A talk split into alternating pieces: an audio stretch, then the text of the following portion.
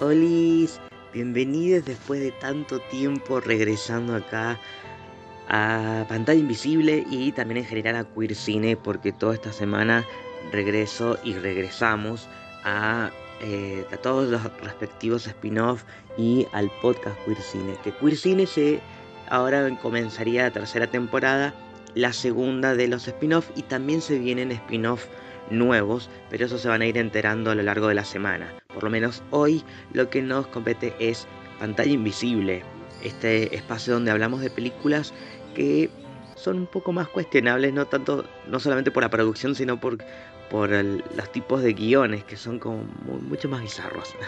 Por ejemplo, la película de hoy de la que voy a hablar es Hoy They, My Son is Gay.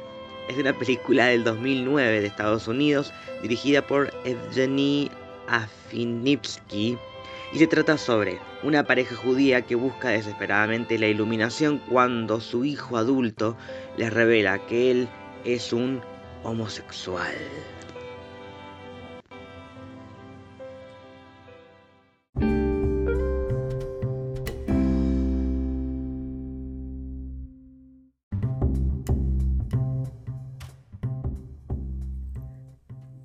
Desde el formato anterior, esta se vendría siendo la parte donde hablo con spoilers, pero no va a ser tan con spoilers, porque creo que hay personas que tal vez escuchan este podcast sin ver las películas y les puede servir tal vez esta primera partecita para conocer ciertos datos de la película para ver si quieren verla y después, bueno, puedo hablar un poco más. En realidad no, no hay mucho más porque la película tampoco tiene mucho para, para arruinarse.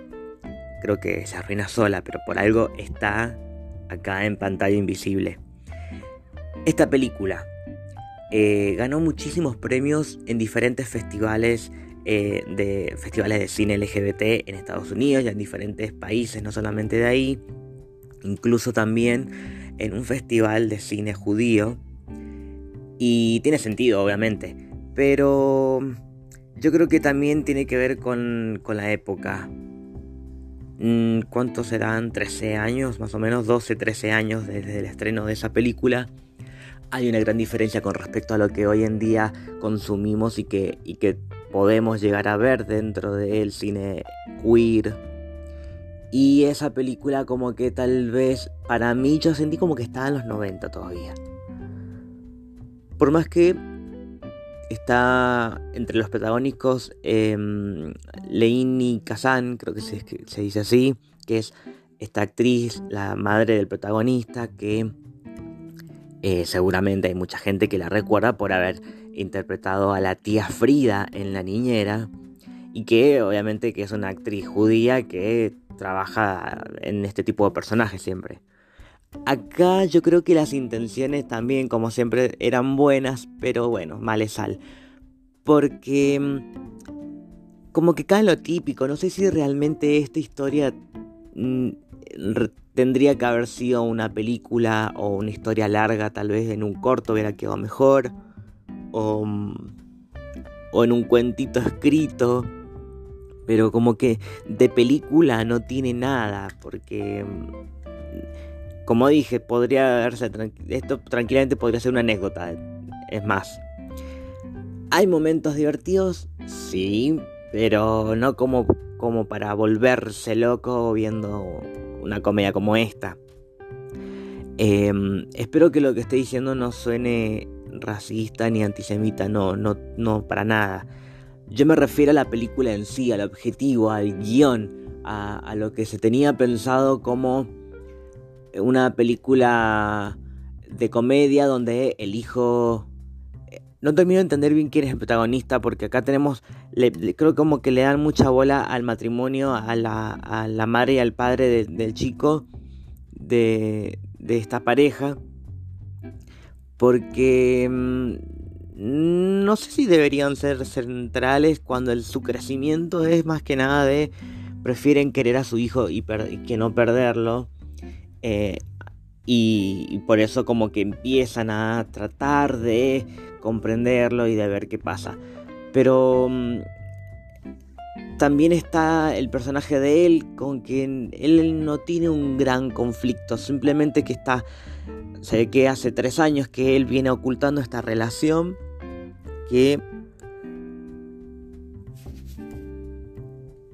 eh, su madre hace tiempo que le viene presentando mujeres para que, porque lo quiere casar.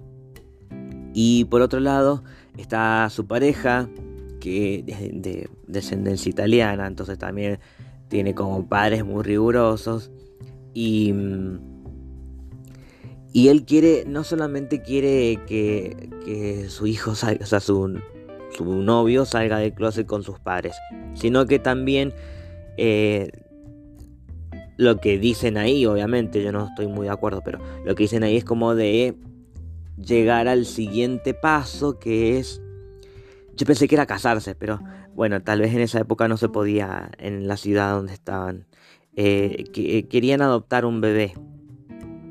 Y que tal vez ese podría haber sido el conflicto desde un principio, que después como que lo dejan como para una historia para que continúe después, que por suerte no ha continuado.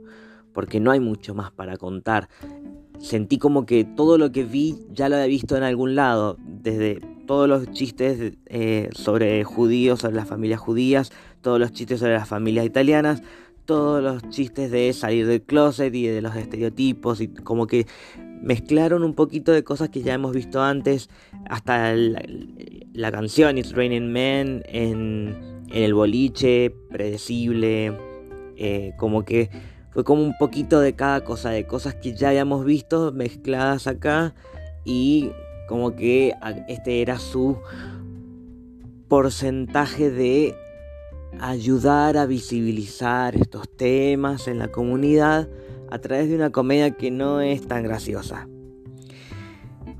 Y bueno, yo creo que de todas formas es una buena forma de retomar este podcast que había quedado em, abandonado desde diciembre, que lo último que habíamos hecho era hablar sobre películas navideñas. Em, mi crítica en este momento tiene que ver un poco con, eh, con la paja de que otra vez caemos siempre en los mismos conflictos en los que el chico que sale del closet porque por la pareja o porque los padres son muy conservadores y que siguen metiéndose en sus vidas, en sus decisiones eh, en un país donde, eh, donde hay conflictos un poco más complicados con respecto a la comunidad LGBT y que me parece, esta es ya mi opinión personal por supuesto, que el hecho de salir del closet me parece que ya no es tan tabú como lo era antes en ese país. Y bueno, también estamos hablando de que es una película de 2009. Pero aún así, sentí como que estaba todo, todo, todo viejo como que esto ya no sirve.